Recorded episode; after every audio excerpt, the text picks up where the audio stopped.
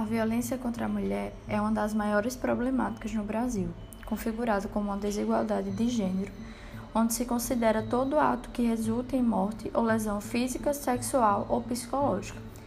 Em tempos de pandemia, o Fórum Brasileiro de Segurança Pública, FBSP, divulgou um relatório no qual afirma que entre março de 2019 e março de 2020, o número de socorros prestados passou de 6.775 para 9.817, bem como a quantidade de feminicídios no estado subiu em torno de 46,2%.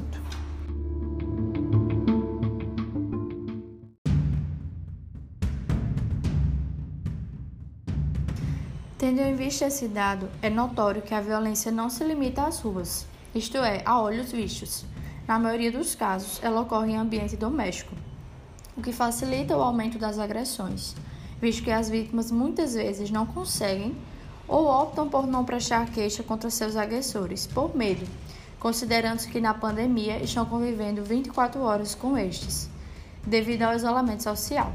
Isso gera uma subnotificação de ocorrências. Somado a isso, o número de desemprego cooperou para que várias vítimas permanecessem caladas, para garantir o sustento de seus filhos.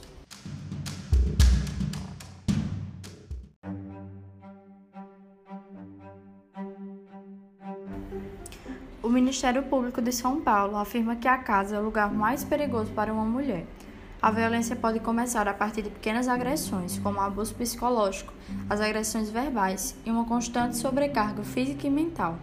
Em razão disso, o governo e todas as suas esferas de atuação carecem de uma íntegra e efetiva assistência às vítimas de violência, visando oferecer um apoio psicológico, tratando as mulheres com empatia. Além disso, é necessário que os agressores sofram as devidas consequências desse crime, pois em inúmeros casos saem impunes. Thank you.